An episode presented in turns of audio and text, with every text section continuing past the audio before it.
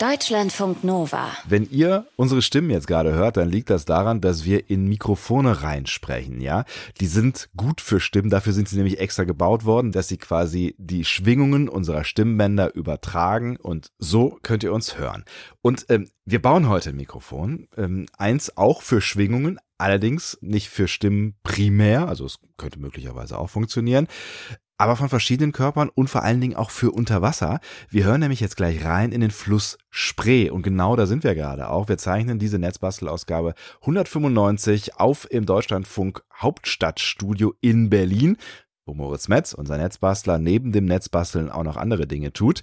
Erstmal, äh, Moritz, schön, dass wir uns mal wieder sehen. Hallo Sebastian, ja, ich habe das Gefühl, wir haben uns seit eigentlich äh, zwei Tagen nicht gesehen, weil wir so oft miteinander sprechen, aber in echt haben wir uns seit ich glaube, vor drei Jahren zum letzten Mal wirklich gesehen. Aber wir sind uns auch nicht so ganz Wir sind uns nicht ganz einig, aber es ist auf jeden Fall eine lange Zeit. Also äh, jedenfalls willkommen hier im Hauptstadtstudio. Vielen lieben Dank. Ich finde es auch toll, hier zu sein. Ich meine, das ist jetzt am Ende, ähm, na, sind wir mal realistisch, ein Studio wie jedes andere. Fair enough. Aber der Blick ist besser. Der geht nämlich äh, aufs Regierungsviertel und da unten, ähm, da läuft die Spree lang, ja. Und da wollen wir heute mal reinhören ähm, ins Wasser. Aber lass uns erstmal damit anfangen, äh, quasi wie immer mit den Basics wie funktioniert das mit den Mikrofonen? Also jetzt nicht nur mit denen, ähm, mit denen wir ins Wasser hören können, sondern vielleicht auch mit denen hier vor unseren Nasen.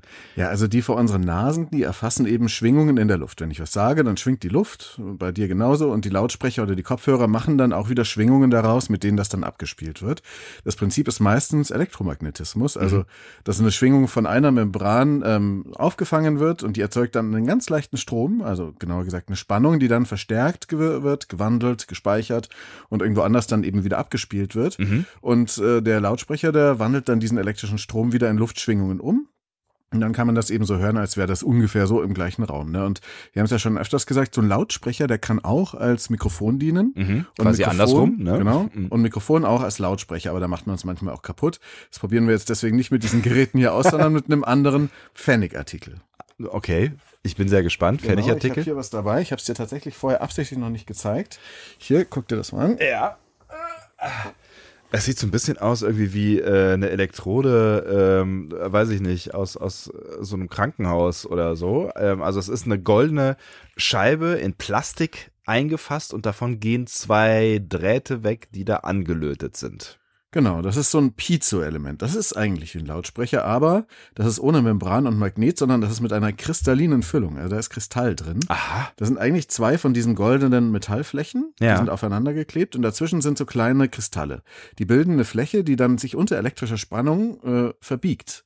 Das ist der sogenannte Piezo-Effekt. Und also mechanische Kraft auf ein Piezo-Element wirkt dann im Gegensatz auch dazu eine elektrische Spannung. Das ist wieder genau dieses, du kannst es als Mikrofon und als Lautsprecher benutzen. Ähm, und wenn du dann eine elektrische Spannung eben anlegst, dann werden wieder diese Bewegungen ausgeführt. Das heißt, das erzeugt eine Schwingung und äh, ein Geräusch. Genau, dann kannst du es auch wieder hören. Diese Dinger werden oft eingesetzt, wo habe ich jetzt hier stehen, ähm, im als kleiner Lautsprecher. Ja. Ah, du hast da jetzt irgend so eine Platine Ah, guck mal an. Jetzt spielt hier so ein, genauso ein Piezo-Lautsprecher eben eine Melodie ab. Ja. Das ist hier so ein Arduino, der das abspielt, das ist jetzt irrelevant, aber auf jeden Fall funktioniert das eben so. Sehr schön, ja. Und Piezo kommt auch von altgriechisch drücken. Das heißt, wenn die Kristalle schwingen, dann schwingt die Membran der Plättchen, das erzeugt dann den Ton. Und man kann anscheinend, das ist aber echt auch so, das haben wir noch nicht gemacht im Netzbasteln, ja. das wird schwierig, äh, man kann selber Piezo-Kristalle züchten aus Rochelle-Salz. Ähm, Habe ich aber noch nicht probiert, wie gesagt. Und aber du kennst vielleicht bei so Feuerzeugen, ähm, in elektrischen Feuerzeugen, ja. wenn du da so drückst, dann haut so ein Stößel auf so ein Piezo-Kristall drauf Ach, und was? dann erzeugt er eine kleine aber ganz schön hohe Spannung, also bis zu 15.000 Volt. Ach. Und ähm, es gibt dann aber nur sehr wenig Strom, den mhm. man in Ampere misst. Und es gibt dann diesen Zündfunken und dann kann das Gas sich entzünden in dem Feuerzeug. Und das war eine Mutprobe, sich den Stromschlag auf den Daumen hauen zu lassen. Das kennst du vielleicht auch noch. Aber auf jeden Fall bauen wir heute ein Kontaktmikrofon und eben auch ein Unterwassermikrofon. Mhm. Was ist der Unterschied zwischen den beiden? Also das eine ist wasserdicht, sonst ist eigentlich äh, ungefähr das gleiche. Okay. Und interessant ist vor allem, wofür die eingesetzt werden. Zum Beispiel so Kontaktmikrofone, die nehmen einfach Körperschall, so Schwingungen auf. Ja. Zum Beispiel bei einer E-Gitarre oder bei einer Gitarre ähm, oder auch sonst bei Schlagzeugen wird das manchmal eingesetzt, um noch mehr Wumms in sozusagen den tiefen Bassfrequenzen, die ja langsame Schwingungen sind, ähm, aufzunehmen. Ähm, es kann aber auch sogar den Herzschlag messen, das können wir nachher mal ausprobieren, aber ja. man kann das Ganze auch in der Wissenschaft einsetzen. Ne? Also vielleicht, wenn du auch mal so einen Eisberg gehört hast, dann willst du vielleicht weniger, dass dieser Eisberg schmilzt.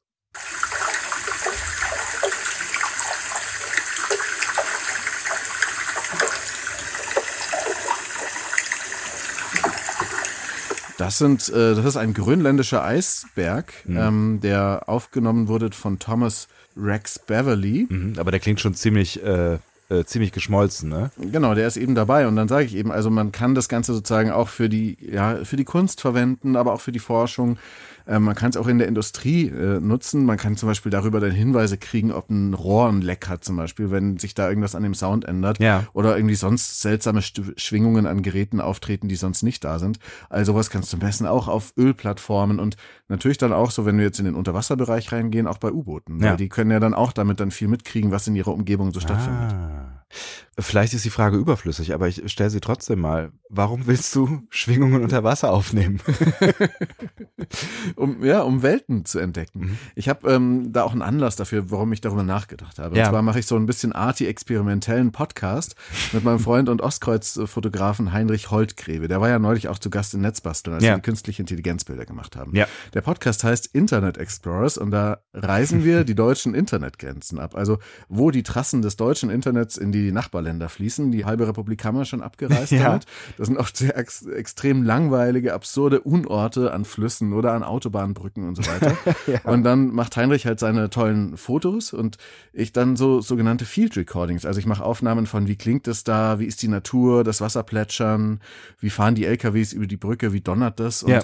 Das kann man eben gut anreichern durch Sounds, die äh, dann eben andere Welten erschließen mit diesen Mikrofonen. Für das Schwingen von Brücken zum Beispiel oder für Unterwassermikrofone oder auch Hydrophone für die Welt unter Wasser. Und ich habe jetzt eben inzwischen ein Kontaktmikrofon und auch ein Unterwassermikrofon von einem britischen Klangkünstler, der die baut, Jess Riley French. Ja. Ähm, aber die rauschen beide so ein bisschen. Und es gibt aber auch einen kleinen Hersteller aus Bratislava, Jonas Kruschka, der baut auch besonders gute Kontaktmikrofone mit 3D-Druckern und so weiter. Mhm. Aber der Shop ist immer sofort, wenn er da irgendwie eine äh, Ladung reinstellt in den Shop, immer sofort wieder ausverkauft. Und dann habe ich mir gedacht, ey, ich baue mir einfach selber was. Und ich war dann doch sehr verblüfft, wie einfach das geht, weil so ein Piezo, und da kommen wir jetzt eben endlich dazu, das ist ein ziemlich feiner und äh, man kann es auch gut hinkriegen, sehr rauschfreier Sensor für Schwingungen, eben mhm. aus wirklich Pfennigteilen. Und den kannst du dann an jedes Aufnahmegerät mit XLR-Eingang anschließen. Mhm. Je besser die Vorverstärker sind, desto weniger Rauschen. XLR, ähm, vielleicht das nochmal ganz kurz, ähm, ist halt, wir Radioleute kennen das, das sind diese runden runden Stecker, die man in Mikrofone reinsteckt, die nicht so die ganz billigen sind. Ja, und das, die sind so, so ein bisschen größer und haben so drei Zacken innen drin, hat man vielleicht irgendwo schon mal gesehen. Ne?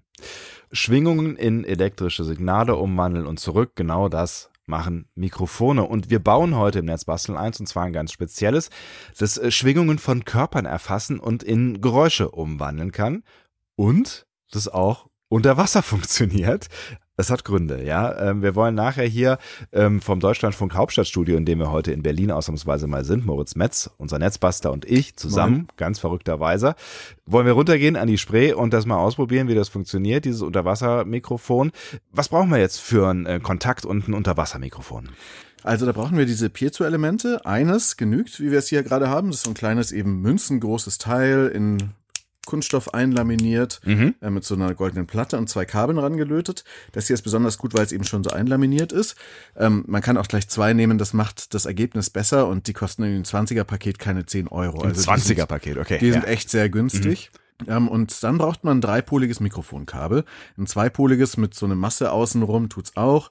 Mit so einem XLR-Stecker. Äh, XLR sind eben diese runden professionellen Stecker aus der Audiotechnik, zum Beispiel für Mikrofonkabel. Ja. Und dann braucht man noch ein bisschen so Schrumpfschlauch, der sich zusammenzieht, wenn man ihn ein bisschen erhitzt. Mhm. So mit einem Heißluftföhn oder äh, Feuerzeug oder sowas. Und natürlich habe ich jetzt nicht dabei, aber das braucht man oft, ist die Allzweckwaffe Heißkleber. Klar. Ja, immer gut. Klebeband, Heißkleber, ja. Kabelbinder und so weiter. Ne? Und dann kann man auch noch so schönes pinkes Flüssiggummispray auftragen, so habe ich das gemacht. Mhm. Und naja, die Werkzeuge sind dann in die klaren Lötkolben, Heißklebepistole, Heißluftföhn. Mhm. Es ist also eigentlich ziemlich wenig, was man braucht, vor allem diese Piezo-Elemente. Und wenn ihr euch das mal anschauen wollt, gerade ähm, weil Moritz äh, pinkes Flüssiggummispray gesagt hat, das sieht wirklich spektakulär aus, ähm, schaut mal rein äh, auf deutschlandfunknova.de.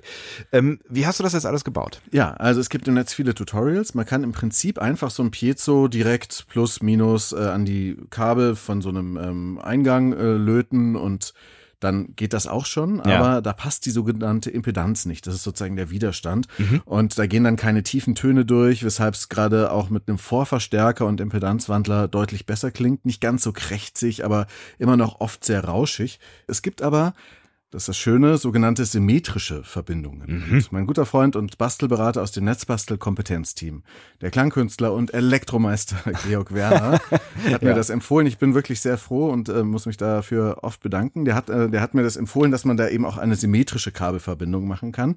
Hat mir auch gleich ein so ein Teil ausgeliehen, dann konnte ich sozusagen nachlöten. Mhm. Und es gibt dafür auch im Netz eine Anleitung, die verlinken wir vom Dänen Christian Liljedahl. Mhm. Ähm, und diese Schaltung nutzt eben diese sogenannten symmetrischen Verbindungen.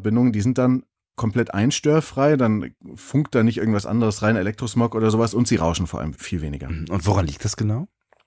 Also da gibt's drei Pole bei diesen symmetrischen XLR-Verbindungen. Da gibt's Masse, also das ist sowas wie Minus. Ja. Und dann gibt's aber Signal Plus und nochmal Signal Minus. Und da gleichen sich sozusagen Signal Plus und Signal Minus gegenseitig bei Störgeräuschen aus, weil die symmetrisch zueinander laufen. Ja. Und dann kann man eben viel längere Kabel nehmen und USB hat das ganze Prinzip bei Signalen übrigens auch, hat mir Georg nochmal erklärt.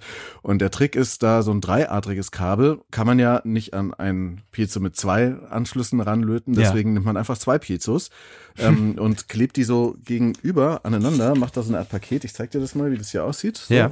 Gib dir das mal rüber. Vielen Dank. Die Vorteile, wenn man dann in einem Studio gemeinsam Ja, sitzt. total. Und die habe ich einfach aneinander geklebt. Ah, mit Heißkleber, da ist er wieder, ja. Genau. ja, es ist jetzt so ein kompaktes Paket, wo vier Kabel rauskommen, habe ich verstanden. Genau, und zwei sind aber miteinander verbunden. Ja. Ähm, das sind eben die beiden Minuspole, die sind zusammengeführt und die beiden Pluspole gehen dann an diese Plus, Signal Plus und Signal Minus äh, Pole von diesem äh, Mikrofonkabel und dann hat man eben weniger von diesen Einstörungen und mich wundert es tatsächlich, dass nicht alle Oberfreaks das so bauen wie Georg oder Christian Liljedahl. Hm. Ähm, wie ist jetzt so allgemein der, der Bau gelaufen von äh, diesem Mikrofon? Bis hierhin sieht's ähm, einigermaßen, also ich will jetzt nicht die Optik bewerten, aber es sieht jetzt nicht so beim- kompliziert sind aus. Hier, beim Radio. hier ist noch eins, ich habe Ja. noch eins rübergeworfen. Ja. Ähm, das ist total einfach. Man äh, verbindet einfach diese beiden Piezo-Elemente mit Heißkleber an den Seiten. In der Mitte nicht so viel, aber an den Seiten, so dass halt dann, wenn man es dann mal ins Wasser wirft, ähm, kein Wasser reinkommt. Ja. Äh, wobei die Dinger ohnehin schon relativ wasserdicht sind, weil sie ja ähm, laminiert sind. Okay. Ähm, ich habe dann noch ähm, das Kabel versucht gut anzulöten, das Mikrofonkabel. Jetzt kann ich dir hier das andere Beispiel zeigen. Ähm, Ah, mit Kabel direkt dran. mit einem Kabel direkt dran. Und das mit der pinken äh, äh, Gummierung quasi. Genau, das ähm, ist so ein Gummispray. Das dauert immer ein bisschen, bis es trocknet und sieht dann aber richtig hervorragend neonpink aus. Riecht auch ein bisschen, bisschen. wie so ein, ja, es sieht auch ein bisschen aus wie so ein Sexspielzeug, aber das soll einfach nur helfen, dass das Piezo-Paket noch wasserdichter ist, dass man es eben dann unter Wasser halten kann. Hm, Es sieht auf jeden Fall äh, doch alles in einem ziemlich äh, professionell aus. Also ich würde dem zutrauen, wasserdicht zu sein, wenn ich mir das äh, so anschaue. So, aber dazu kommen wir später. Das legen wir nochmal zur Seite und schauen uns jetzt erstmal das Kontaktmikrofon an, Genau. was du gebastelt hast. Ich habe jetzt eins dieser selbstgebauten Kontaktmikrofone angeschlossen Ja. an ähm, das Aufnahmegerät hier und drehe jetzt mal langsam den Pegel davon hoch. ja, ich Ähm, bin sehr gespannt, was jetzt passiert. Genau, jetzt rauscht es ein bisschen, klingt schon ein bisschen anders. Wahrscheinlich sind wir schon fast zu laut. So. Dreh das mal ein bisschen hoch. Du hast Und es jetzt, jetzt. streiche ich ja, über ein Papier, an dem das gerade mit einem Magneten befestigt ist. man hört es relativ deutlich und ähm, ich bin. Oh. ich äh, bin, dreht euer Radio leiser. Ich bin ähm, sofort erinnert an sowas wie ähm, spätestens jetzt. Äh, wie so ASMR oder sowas, Ja. weißt du? Ja, diese, diese Videos, wo Leute so ganz sanfte Geräusche machen und das löst bei einigen Leuten, die dafür empfänglich sind, ähm, gute Gefühle aus, ne? Ja, ähm, bin ich jetzt, ich finde es auch gemütlich, wenn man solche Geräusche hört, Ja. aber es ist jetzt nicht so, dass ich da total krass drauf abfahre. Aber das, ach du, mit dem, du hast gerade mit so einem Filzschreiber über das Papier geschrieben, Genau, ne? Das fand ich, das das fand ich eigentlich schon ganz, das fand, fand ich ein ganz angenehmes Geräusch. Wollen wir noch was ASMR-mäßiges ausprobieren damit? Ja, Wir bitte. Jetzt mal noch. Jetzt hast du es losgelöst vom Papier und es liegt einfach auf einem jetzt- Teller drauf. Jetzt ja? nehme ich einen Salzstreuer hier aus der Redaktionsküche und versuche mal auf das Mikrofon ein bisschen Salz zu streuen. Sorry, wenn es kein Salz mehr gibt.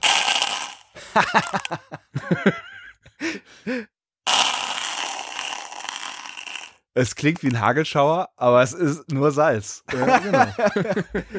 ja, es ist schon, das ist schon ein ganz nice Effekt. Und auf diese Weise kann man auch Schneeflocken aufnehmen. Es gibt sogar Leute, die haben das an Bäume angeschlossen. Ähm, ja. Die haben dann da so einen Nagel rangeklippt und dann kann man hören, wie Wasser in einem Baum ähm, nach oben fließt. Hier Sir David Attenborough. Wirklich? Ähm, dieser berühmte Naturfilmer hat das mal. Aus Großbritannien, genau. ja. Einfach mhm. auch nur mit so einem einfachen Sensor. Witzig. Also es hat schon, das hat schon ziemlich Effekt. Jetzt macht Moritz gerade quasi das Kontaktmikrofon wieder sauber mit einer Spülbürste. Ah, das ist schon, das ja, hat genau. schon leichte Tendenzen zu, weiß ich nicht, ob es jeder hören will. genau. Das ist leicht knirschige, ja. Jetzt mache ich mal das Salz runter und hefte das Ganze mit einem Magneten an ein Wasserglas. Ja. Jetzt will ich nämlich gerne ausprobieren, ähm, ob hier ein spritziges, natürliches Mineralwasser mit Kohlensäure ja. Das war jetzt äh, hier dein normales Mikrofon, was das genau. aufgenommen hat. Und jetzt ja? gucken wir mal, ob das, was da passiert.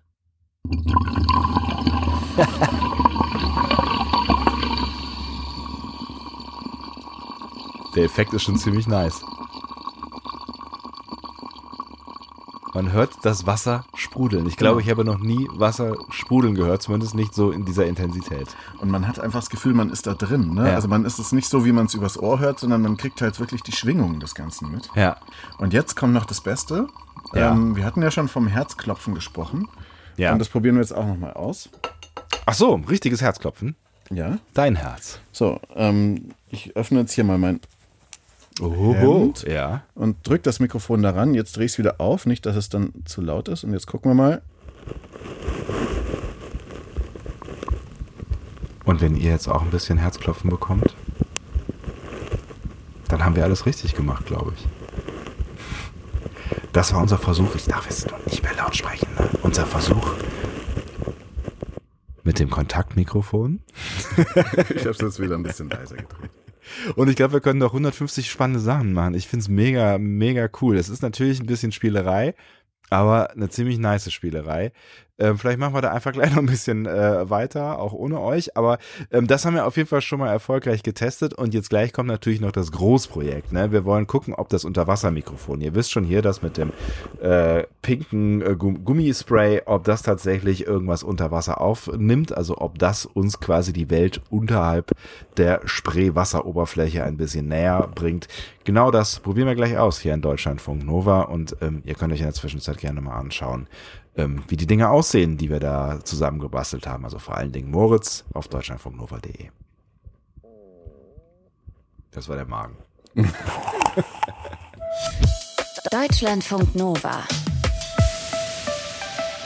Es ist möglicherweise schon viel Wasser die Spree runtergelaufen, seitdem das jemand zum letzten Mal gemacht hat oder falls es jemand überhaupt irgendwann mal gemacht haben sollte. Wir angeln heute Töne aus dem Wasser und zwar in der Spree in Berlin mit Netzbuster Moritz Metz. Und wir zwei stehen gerade in der Kälte in äh, Sichtweite äh, des Bundestags und des Kanzleramtes. Ja, ähm, schöne Umgebung, relativ wenig los hier um diese Uhrzeit. Gar nichts los. Ja. Da hinten hört man manchmal eine S-Bahn vorbeifahren, aber ansonsten die Bundestagskita und das Paul-Löbe-Haus gerade gar nichts, gar gar nichts los, obwohl wir mitten in Berlin sind.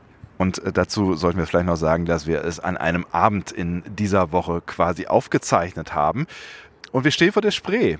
Und unser großes äh, Experiment wird gleich sein, ein Unterwassermikrofon, was du an einer langen Angel befestigt hast, gleich in diese Spree hier hinabzulassen, ja, um zu schauen, ob wir möglicherweise was über die Spree erfahren, über die tiefe Seele der Spree oder so. Äh, mal gucken, ob das funktioniert. Ähm, wie funktioniert denn das so überhaupt technisch mit dem Sound unter Wasser?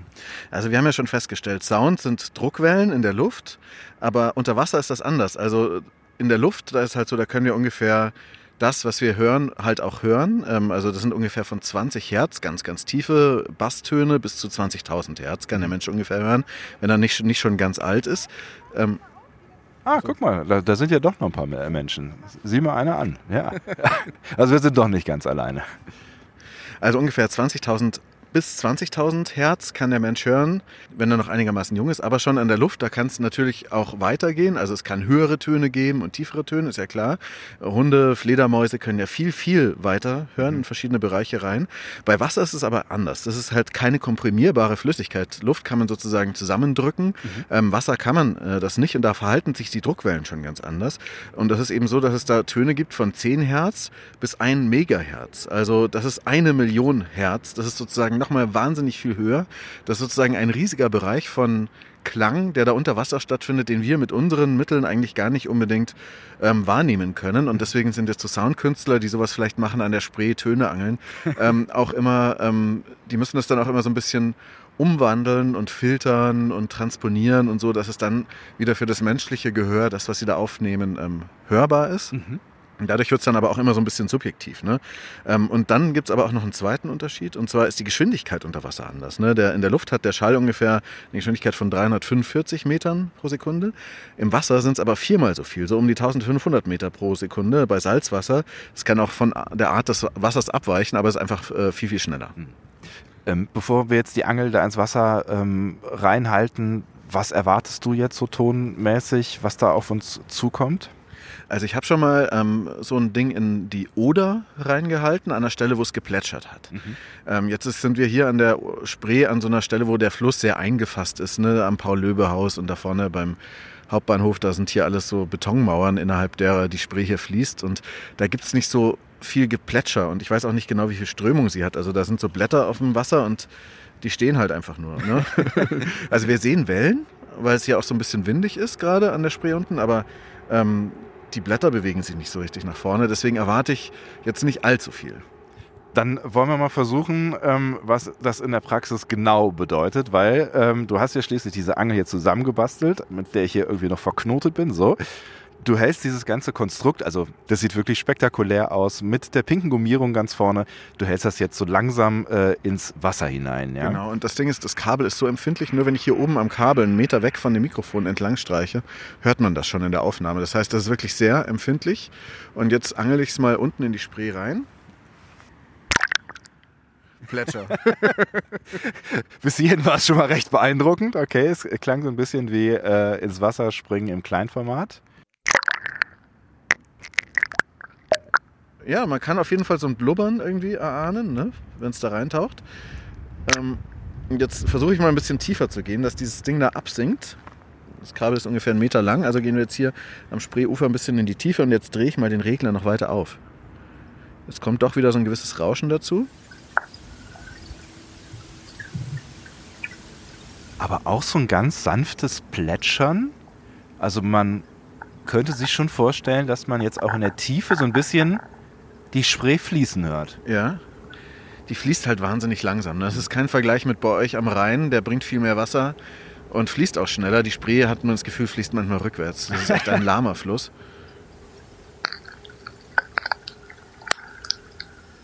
So, tiefer kann ich nicht gehen. Ja, wir hören nicht ganz die Seele der Spree, habe ich das Gefühl. Oder sie hat keine. ich würde vorschlagen, wir angeln jetzt hier noch ein bisschen rum und gucken, ob wir noch irgendwas hören. Und wir gehen mal davor bei dieser Brücke. Vielleicht plätschert es da ein bisschen mehr. Das machen wir. So, und jetzt sind wir ein ähm, kleines Stück weiter gelaufen, stehen jetzt unter, äh, ja, fast unter einer Brücke und hier wird es ein bisschen enger, also hier wird das Wasser ein bisschen komprimiert. Und hier, finde ich, sieht man so ein bisschen schon eine Bewegung im Wasser. Und ähm, jetzt halte ich nochmal das Mikrofon da rein.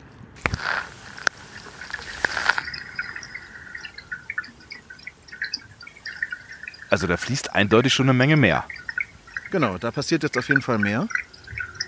Aber es ist ganz interessant, weil das irgendwie so klingt, als würde irgendwas ins Wasser reinlaufen, so, ne? Aber du bist ja äh, komplett unter Wasser mit diesem Mikrofon. Das heißt, es ist irgendwas, was im Wasser quasi ein Geräusch macht.